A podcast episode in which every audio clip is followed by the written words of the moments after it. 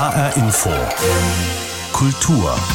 Also das Musikbusiness ist wirklich nicht schön. Das ist wirklich hart und es ist ein Haifischbecken. So hat es die Marburger Musikerin Fee erlebt. Und sie weiß, das Musikbusiness ist besonders hart für Frauen.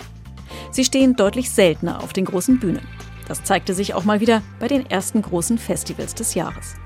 Und Musikerinnen, die es doch auf die Bühne oder ins Studio schaffen, verdienen im Schnitt ein Viertel weniger als ihre männlichen Kollegen. Aber es passiert etwas. Die Frauen nehmen die Sache einfach selbst in die Hand und machen die Musik weiblicher. Wie Frauen sich ihren Weg durchs Musikbusiness bahnen, nämlich gemeinsam. Darum geht es in dieser Sendung mit Juliane Ort. Es hätten wir sein können, doch es war immer nur ich. Hätten wir sein können, doch es gab immer nur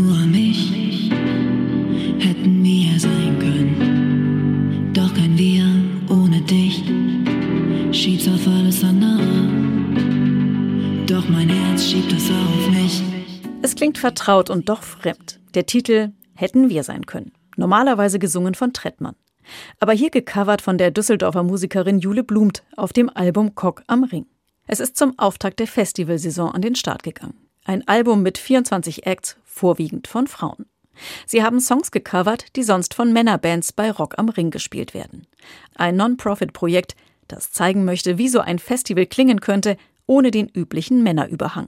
Ebenso. Zwei Wochen rum, du, du rufst nicht mehr zurück, okay, weiß woran ich bin. Es macht mich kaputt, nein, hab's nicht kommen sehen, war taub, war blind. Wer ist dieser Typ da im Spiegel? Das bin ich doch nicht. Wo ist mein Spirit hin? Hast ihn mitgenommen? Kannst du ihn mir bitte wiederbringen? Musik ohne Männerüberhang. Das Frauennetzwerk Music as Women hat das Line-up bei Rock am Ring der letzten zehn Jahre ausgewertet und kommt auf gerade mal 4 Prozent. Ein Witz. Oder eher traurig. Und vor allem nicht angemessen, weil Frauen mindestens so gut Musik machen wie Männer. Ein ganz bisschen besser sieht es aus, wenn man sich den Durchschnitt aller großen Festivals ansieht. Da ist immerhin jede fünfte beteiligte Person eine Frau. Aber im internationalen Vergleich haben in Deutschland Frauen schlechtere Chancen, bei größeren Festivals aufzutreten. Das zeigt eine Auswertung des Netzwerks Female Pressure. Kaum Frauen auf Festivals. Darüber ist auch die Comedienne Caroline Kebekus gestolpert. Sie hat es zum Thema in ihrer Show gemacht. Die Kölnerin kennt das Problem aus ihrer eigenen Branche. Frauen sind deutlich schlechter repräsentiert, sie haben es viel schwerer als Männer, auf die Bühne oder vor die Kamera zu kommen. Sie müssen sich durchbeißen, und wenn eine Frau auf dem Programmzettel steht, heißt das oft, dass andere Frauen kaum noch eine Chance haben. Denn für viele Organisatoren reicht es, wenn ein oder zwei Frauen beteiligt sind.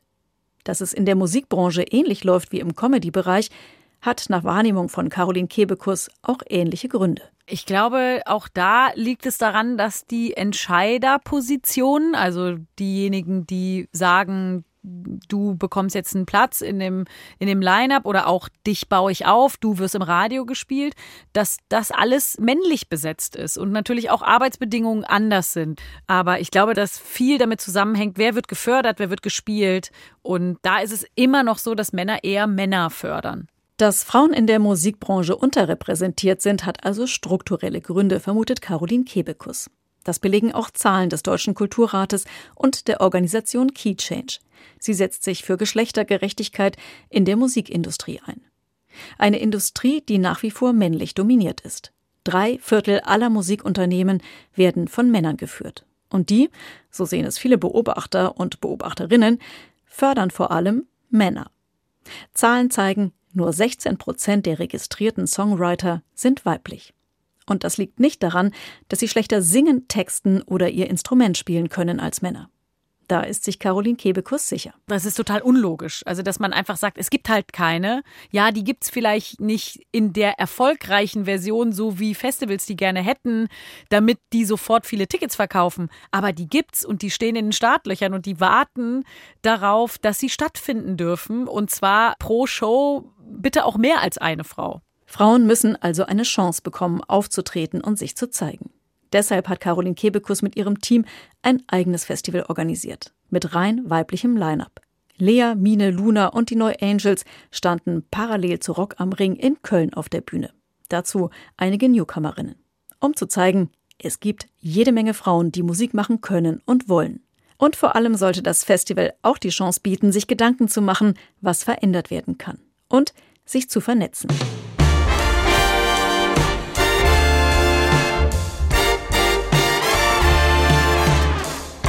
Wie wichtig Netzwerke gerade für Frauen in der Musik sind, hat auch die Marburger Musikerin Fee erfahren.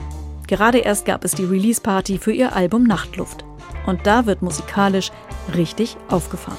Ich bin viel zu träge, um irgendwas zu tun. Alles plätschert einfach weiter, damit geht's mir zwar nicht gut. Doch ich stell mir keine Fragen, kann es gerade noch ertragen. Es wird schon alles gut, wenn ich nur lang genug drauf warte. Ich will schlafen, doch wenn ich aufstehe, sagt mein Kopf von ganz alleine. Bin so in Eile, doch ich verweile. Geh gedruckt, doch fühl mich klein. Muss mich ablenken, mich wegdenken, aber nie ist es perfekt. Und sehe ich erst im Berg von mir, laufe ich weg. Ich flüchte. Ich flüchte vor allen Fragen mir. Ich flüchte mich zu dir. Ich bin der Grund und du das Elixier. Du bist mein Elixier. Elixier von Fee mit Unterstützung der HR Big Band vom Album Nachtluft. Die Musikerin hat die Welt der großen Musiklabels kennengelernt. Vor etwa zehn Jahren stand sie mit ihrer damaligen Band bei Universal unter Vertrag und war mit Christina Stürmer auf Tour. Für viele, die mit Musik ihr Leben bestreiten wollen, wäre das der Traum gewesen. Aber Fee träumte von etwas anderem und hat sich selbstständig gemacht. Ich habe mit ihr darüber gesprochen, welche Erfahrungen sie im Musikgeschäft gemacht hat. Ich habe eine sehr lehrreiche Zeit hinter mir. Ich habe ähm, erstmal kennengelernt, wie funktioniert dieses Business eigentlich. Und dann habe ich relativ schnell gemerkt, dass es ein richtig beschissenes Business sein kann. Ich glaube, wir waren so ein bisschen die klassische Band, die irgendwie schnell weggesigned wird und ähm, dann noch so geformt werden soll. Und das entspricht mir so gar nicht, ähm, sich formen zu lassen. Ähm, ich war allerdings auch sehr jung, ich war so 20 oder so und wusste auch selbst noch nicht so ganz, ähm, wo ich hin möchte und ich habe es auch noch nicht so gut gekonnt, für mich selbst und meine Bedürfnisse einzustehen. Und das habe ich dann nach und nach gelernt und habe dann entschieden, mich von diesem großen Major-Label-Business, sage ich jetzt mal, zu lösen und zu sagen, ich will Indie sein, ich will vor allem auch DIY sein, ich will die Dinge selbst in der Hand haben, wissen, was es heißt, was muss ich alles tun, was muss ich alles beachten, was ist es alles an Arbeit, die auf einen zukommt, wenn man beruflich von der Musik leben will. Und was ist das dann alles an Arbeit, was da auf einen zukommt? Gib doch mal einen Einblick, bitte. Also ähm, es ist natürlich in allererster Linie das Songwriting. Dann ist es das Buchen von Konzerten, das Vernetzen aber auch. Dann sind es ähm, Musikvideos drehen, es ist Artwork, es ist Studio, MusikerInnen finden, mit denen man gemeinsam spielt oder schreibt oder ähm, einspielt oder entwickelt es sind viele E-Mails. ja, und äh, es gab auch eine Phase in meinem Leben, wo ich gemerkt habe, boah, das wird mir irgendwie alles gerade zu viel. Und ähm, ich musste mich da irgendwie neu strukturieren. Und das gehört, finde ich, auch dazu, dass man auch nicht stehen bleibt oder vor sich selbst wegrennt oder so. Was hast du dann verändert, als du gemerkt hast, es wird zu viel? Was mein Problem vor allem war, ich war überspielt. Ich habe zu viel gespielt an Orten, wo meine Musik nicht wertgeschätzt wurde, wo ich aber relativ viel Geld für bekommen habe für, für so Auftritte. Ich sage jetzt mal Stichpunkt Firmen-Events oder sowas, ja. Und ich habe gelernt, das möchte ich nicht spielen. Ich möchte an Orten spielen, wo meine Musik im Vordergrund steht, wo die Leute auf die Texte hören, weil das ist mir ganz wichtig. Und dann musste ich mir natürlich überlegen, ja, fuck, ähm, dann spielst du viel weniger. Wie verdienst du dann eigentlich dein Geld? Und dann kam die Idee, äh, ein Crowdfunding zu machen und einfach die Leute, die meine Musik gern hören, mit einzubeziehen. Zu sagen, hier, ich bin DIY, ich mache fast alles selbst und könnt ihr mir dabei helfen, ähm, unabhängig zu bleiben. Und das hat super funktioniert. Jetzt äh, gucken wir noch mal auf das Musikbusiness, das du vorher kennengelernt hast. Wie schwer ist es für Frauen in diesem Geschäft zu bestehen? Also, ich muss ehrlich sagen, früher war mir das nicht so aufgefallen, dass ich immer die einzige Frau war. Egal, wo ich hingekommen bin, auf der Bühne, damals mit meiner Band, wir hatten, ähm, es waren vier, vier Männer und ich. Und wir hatten eine Crew, die bestand auch komplett aus Männern. Alles ganz liebe unmacho-mäßige Männer. Dann kamen wir in einen Club, da haben dann Männer gearbeitet. Vielleicht waren mal Frauen hinter der Theke oder am Tresen, aber im Grunde alles äh, rund um das Konzert, das waren eigentlich immer Männer. Und irgendwann ähm, habe ich dann angefangen zu realisieren, als ich dann irgendwie auch mal mehr Frauen im Business kennengelernt habe, ich so gedacht, boah, das ist total angenehm, mit Frauen zusammenzuarbeiten. Und dann ist dieser Gedanke immer mehr weiter gewachsen und es gibt mittlerweile ganz viele tolle Kreise, äh, wo sich Frauen, die kreativ arbeiten, zusammentun und sich gegenseitig supporten. Die sagen dann zum Beispiel, hey, ich ähm, biete kostenlos einen Workshop an über Booking. Wer mitmachen will, schreibt mir einfach. Und wir gehen nicht so mit Ellenbogen durchs Musikbusiness, sage ich mal, sondern es ist total das Empowerment gerade da bei ganz vielen Frauen, mit denen ich zu tun habe, die einfach sagen, ey, ich freue mich, wenn du den und den Erfolg hast oder kann ich dich irgendwie unterstützen und das auch wieder zurückzugeben. Mit den ganzen Erfahrungen, die du jetzt gesammelt hast und den Konsequenzen, die du daraus gezogen hast, was würdest du denn anderen jungen Frauen raten, die jetzt ins Musikgeschäft einsteigen wollen? Als allererstes würde ich sagen, connectet euch mit anderen Frauen. Das ist wirklich das Allerwichtigste, weil man da so ein tolles Empowerment erfahren kann. Und ich glaube, dass man dann auch automatisch ähm, anders an die Sachen rangeht und anders auf Männer im Business zugehen kann. Äh, ich lasse mir zum Beispiel jetzt weniger sagen, so wie es läuft, ja, weil ich habe meine eigenen Erfahrungen gemacht, ich habe mich selber gestärkt, auch mit Hilfe von anderen. Ich kann einfach selbstbewusster in Situationen reingehen und ich glaube, je mehr du weißt und je mehr du auch hinter deinen Sachen stehst, desto einfacher ist es dann auch zu sagen so, nee, warte mal, so nicht, nämlich so. Und kannst du es denn insgesamt empfehlen, Musikerin zu sein? Ja, ist der schönste Beruf der Welt. Also sollten andere ruhig äh, sich nicht abhalten lassen, auch wenn es schwierig ist und sich einfach durchkämpfen. Also das Musikbusiness ist wirklich, das ist nicht schön. Das ist wirklich hart und es ist ein Haifischbecken. Ich hoffe, dass es immer weniger so wird. Ich merke auf jeden Fall, je weiter weg ich von Major-Strukturen bin, desto besser gefällt mir das Business, weil ich einfach mit anderen Leuten zu tun habe, die anders denken, die nicht unbedingt das Produkt sehen und das Produkt verkaufen wollen, sondern die die Kunst sehen, die die Musik sehen, die die Gefühle sehen. Und ich bewege mich viel lieber in diesen Szenen als in diesen ah, alles muss glänzen, alles muss nach außen hin, yeah, mega geil und peng sein.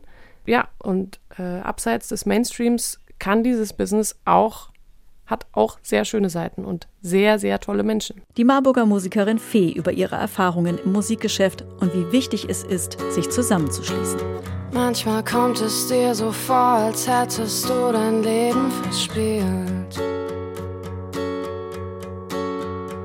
Fast so wie wenn man es beim Pokern in einer Spielunke verliert. Alle Zweifel, alle Falten sagen dir, dass es nicht besser wird. Doch wenn du nachts meine Hand nimmst, bin ich sicher, uns kann gar nichts passieren. Du scheinst gar nicht zu kapieren, zusammen kann uns nichts passieren.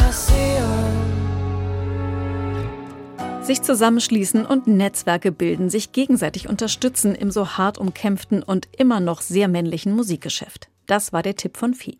Genau das haben auch sechs junge Frauen aus Frankfurt gemacht, die in Clubs Musik auflegen wollten. Sie haben die Female DJ Crew GG Vibe gegründet. GG wie Girls Gang. Kennengelernt haben sich die Frauen bei DJ-Workshops und seither legen sie am liebsten gemeinsam auf. Warum sie sich dazu entschlossen haben, als Gruppe anzutreten, darüber habe ich mit DJ Jaraya und CVL gesprochen. Die Idee war so ein bisschen dahinter, dass wir uns als Gruppe in Räume trauen, weil wir als Einzelpersonen, als Frauen das, glaube ich, also wenn ich für mich spreche, nicht gemacht hätte. Wir hätten uns nicht getraut, in männerdominierte Räume reinzugehen und da sich auszuprobieren. Und warum hast du dich nicht getraut? Es sind äh, Strukturen, die Männer sind dann per se eigentlich immer auch so, ja, was, also mit Vorurteilen besetzt, so was, was soll die Frau da, die hat doch eh keine Ahnung. Schau, dann schauen die dir genau auf die Finger und nehmen dich nicht ernst und also. CVL nickt schon ganz wild. Äh, wie war es bei dir? Ja, ich habe auch das Gefühl, dass man ganz oft eben eher gesagt bekommen hat, okay, du bist die Quotenfrau, dass man vielleicht doppelt so hart es beweisen musste. Und viele von uns haben auch am Anfang, als wir bei unserem Workshop die ersten Gespräche hatten, gesagt, oh, ich habe mich probiert oder ich habe es ausprobiert, aber ich habe immer wieder gemerkt, ich fühle mich unwohl, ich habe Angst zu fragen, ich habe keine Personen zu fragen. Und aus dem Grund sind wir zusammengekommen und wir können uns auch immer gegenseitig unterstützen und helfen. Und auch wenn Situationen auftreten, wo wir uns unwohl fühlen, äh, haben wir immer eine Person, mit der wir sprechen können. Was sind das denn für Fragen, die dann so aufkommen, wenn man so als DJ anfängt? Ich denke, eine Frage, die viele sich nicht trauen, ist, was darf ich fordern an Geld zum Beispiel? was ja ein sehr schambehaftes Thema und wo es auch immer ein Pay Gap natürlich auch gibt, auch in der Musikbranche. Aber auch, was mache ich, wenn eben übergriffiges Verhalten stattfindet, wenn vielleicht ein Booker mir einfach in mein äh, Mischpult fest oder wenn jemand sexy Foto von mir möchte, anstatt ein normales Pressefoto zu nehmen. Genau diese Situationen kommen halt immer wieder vor, leider. Wie war das bei dir? Was waren deine Fragen? also am Anfang, wenn, wenn man in einem Raum auflegt oder so und du bist dann die einzige Person, die da steht, ohne äh, Support. Ich fühle mich wohler, sicherer, wenn irgendwie unsere ganze Crew da am Start ist und uns feiert. Und das, das trägt sich auch auf die Crowd über. Und da, da ist dann eine ganz andere Stimmung im Raum. Gehen wir nochmal zurück. Wie, wie habt ihr beide denn angefangen? Also wie kam das irgendwie dazu, dass ihr gesagt habt, so, ey, ich habe Bock aufzulegen? Ja, also ich fand immer schon ist cool, jemanden vorne auflegen zu sehen. Ich finde es sehr faszinierend, dieses ganze Werk rund ums Auflegen und eben eine, einen Club zu leiten. Und ich hatte tatsächlich nie die Person, die ich fragen konnte, was mache ich, was brauche ich, um anzufangen, in was sollte ich investieren. Und ich habe mich sehr unwohl gefühlt, eher dann männliche Freunde von mir oder Bekannte eher zu fragen. Das war eher so per Zufall. Es gab halt diesen Workshop und äh, ich dachte, ja, ich probiere das mal aus. Und ich glaube, dass es eher ein Zufall war, war für mich auch immer, dass ich irgendwie auch keine Vorbilder hatte, so in der DJ-Szene. So, ich konnte mich mit den DJs nicht identifizieren, weil das eh meistens nur Männer waren. Und deswegen äh, hatte ich da nicht so die Motivation oder war das nicht so ein Interessensfeld für mich. Das ist vielleicht auch ganz wichtig. Inzwischen sieht man ja immer mehr DJs, vor allem auch weibliche DJs auf Bookings oder großen Lineups. Aber ähm, als wir diese Workshops hatten, war das noch nicht so präsent zu der Zeit. Also es hat sich jetzt auch in den letzten Jahren schon einiges getan. Genau, das wäre dann die Frage. Also sind wir jetzt schon ein Stückchen weitergekommen? Wie würdet ihr äh, das sehen? Ein bisschen, würde ich sagen. Es muss aber auf jeden Fall noch ganz, ganz viel getan werden. Also dadurch, dass wir auch viele, also vermehrte Anfragen bekommen, ist ja auch so ein Resultat irgendwie, dass es vielen Bookern jetzt wichtig ist, auch Female DJs zu haben, aber es reicht eben noch nicht. Was muss passieren jetzt noch? Also was wäre wichtig? Was mir sehr oft fehlt, ist zum Beispiel mehr weibliche Bookerinnen und weibliche Clubbesitzerinnen zum Beispiel. Es würde schon einen krassen Unterschied machen, denn ich glaube, dass wenn eine Frau vorne stehen würde und diesen Betrieb machen würde, würden Sachen wie K.O.-Tropfen zum Beispiel eine größere Relevanz haben, weil einfach als betroffene Person von diesen Sachen ist es einem halt einfach viel mehr gegenwärtig. Also ihr engagiert euch auch äh, bei dem Thema. Ich meine, das gehört ja auch dazu, wenn man im Club arbeitet und da auflegt, dann möchte man ja wahrscheinlich auch, dass da alles mit rechten Dingen zugeht. Ja? Ähm, was, was wollt ihr erreichen? Also wir würden am liebsten natürlich Partyräume gestalten, die, äh, wo keine Übergriffe stattfinden, wo keine K.O.-Tropfen stattfinden. Ähm, und wir setzen uns deswegen auch ganz stark mit Awareness-Strukturen auseinander. Also wir schauen, dass wir äh, Strukturen aufbauen, die äh, für die Sicherheit sorgen unserer Partygäste. Und das heißt aber auch dann gleichzeitig, dass, es, dass wir versuchen, diskriminierungsfreie Räume zu schaffen. Genau. Was erlebt ihr denn im Moment noch so? Also gibt es da immer noch so Erlebnisse, wo ihr sagt, da werden wir echt irgendwie doof behandelt? Was fällt da vor? Also inzwischen nicht mehr so oft, aber am Anfang schon öfters, dass uns Leute in die Technik gegriffen haben, ohne uns zu fragen, an Regeln gedreht haben. Und wenn man auch am Anfang noch so ein bisschen verloren ist oder nicht weiß, wie man sich verhält, dann äh, lässt man das auch über sich ergehen. Aber inzwischen wissen wir auch ganz klar, das geht nicht. Und da sagen wir auch den Personen so, das ist unsere Technik. Wenn du möchtest, dass wir es lauter machen, dann sag uns doch einfach Bescheid. Wenn ihr jetzt andere junge Frauen äh, trefft, die vielleicht auch sowas machen wollen wie ihr, was würdet ihr denen raten? Schließt euch zusammen, auf jeden Fall. Und da kann was ganz Tolles draus entstehen, so durch den Zusammenschluss. Und es ist immer äh, härter als Einzelperson, sich durch äh, so ein Machtgefälle zu kämpfen.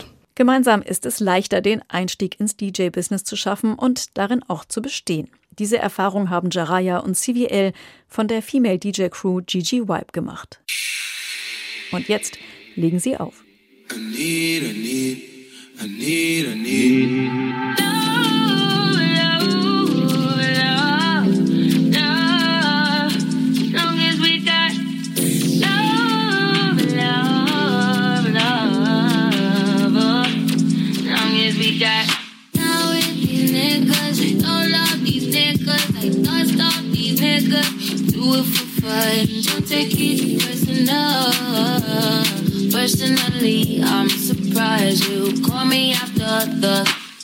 Gigi Vibe legen auf und zwar am liebsten gemeinsam, wie sie gerade erzählt haben. Und sie haben auch erwähnt, dass ihnen die Vorbilder gefehlt haben. Frauen an den Turntables, die anderen Frauen signalisieren, ihr könnt das auch. Mehr weibliche Vorbilder, an denen sich junge Frauen und Mädchen orientieren können, das ist für Lina Burghausen die wichtigste Veränderung, wenn sie auf die Entwicklung der letzten zehn Jahre in der Musikbranche zurückblickt. Lina Burghausen ist Jahrgang 1990 und sie betreibt die Promotion-Agentur Mona Lina und ihr eigenes All-Female Hip-Hop-Label. Ich habe mit ihr darüber gesprochen, wie wichtig Vorbilder sind. Ich merke das bei mir selber, dass mir die Vorbilder früher gefehlt haben. Ich merke das bei den Künstlerinnen, dass zum Beispiel die Tatsache, dass es die Band Sixten gab und dass die so erfolgreich war, dafür gesorgt hat, dass sich ganz, ganz viele junge Frauen, Mädchen inspiriert gefühlt haben, auch mit dem Rappen anzufangen, weil sie gemerkt haben, ich kann das auch. Und das Bild jetzt, wenn wir wieder auf die Industrieseite gucken, vom Labelboss ist ja das von einem alten Glatzkopf mit Goldkette, der in den Puff geht und dort die Deals aushandelt mit irgendwelchen Managern. So, das ist, das ist das Bild, was von der Musikindustrie kursiert. Und das ist halt auch leider kein falsches Bild, muss man einfach so sagen. Und dass sich das verändert hat, dass es Personen gibt, die in der Öffentlichkeit auch stehen und die professionell in der Branche sind, erfolgreich in der Branche sind, dass das schon einfach eine andere Strahlkraft hat und die Leute auch inspiriert zu sagen, hey, das kann ich auch. Vorbilder sind also ein ganz entscheidender Faktor, um Frauen und Mädchen zu motivieren, Musikerin, DJ, Promoterin oder Labelchefin zu werden. So allmählich hat sich da auch etwas getan.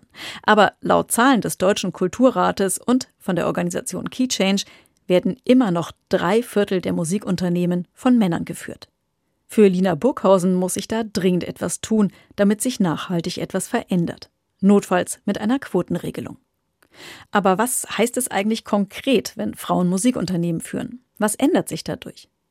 Ich habe Lina Burghausen gefragt, was bei Mona Lina anders läuft als in anderen Promotion-Agenturen und was sie als Chefin auszeichnet. Also mein Team, was ich mir mit der PR-Agentur aufgebaut habe, ist komplett weiblich. Mit dem Hintergrund, dass ich gerne dafür sorgen möchte, dass einfach Nachwuchs in die Branche kommt, der hochqualifiziert ist und nicht direkt verbrannt wird. Ich versuche da auch einen Führungsstil an den Tag zu legen, der eher mütterlich, fürsorglich ist und ähm, versuche meinen Kolleginnen so viel wie möglich mitzugeben und ja, einfach eine sehr warmherzige Atmosphäre zu kreieren, um zu zeigen, dass es halt nicht nur Ellenbogen geben muss, um in dieser Branche zu bestehen, sondern dass man auch einfach freundlich sein kann, füreinander sorgen, füreinander da sein kann und trotzdem erfolgreich eine PR-Agentur führen kann.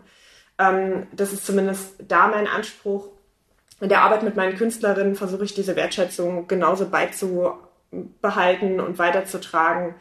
Ja, eben einfach mit meiner eigenen Persönlichkeit, die recht weich ist, würde ich sagen, mich nicht zu sehr anzupassen an die sehr männlich geprägte Ellenbogengesellschaft, sondern zu sagen, so ja, ich bin gerade da, wo ich bin, weil ich bin, wie ich bin und möchte das auch so weitergeben und möchte andere Frauen bestärken in ihren Rollen, möchte mit denen zusammenarbeiten, empfehle, wann immer ich irgendwie selber was nicht übernehmen kann, irgendein Projekt oder eine Medienanfrage, empfehle ich zehn andere Frauen, die das machen könnten.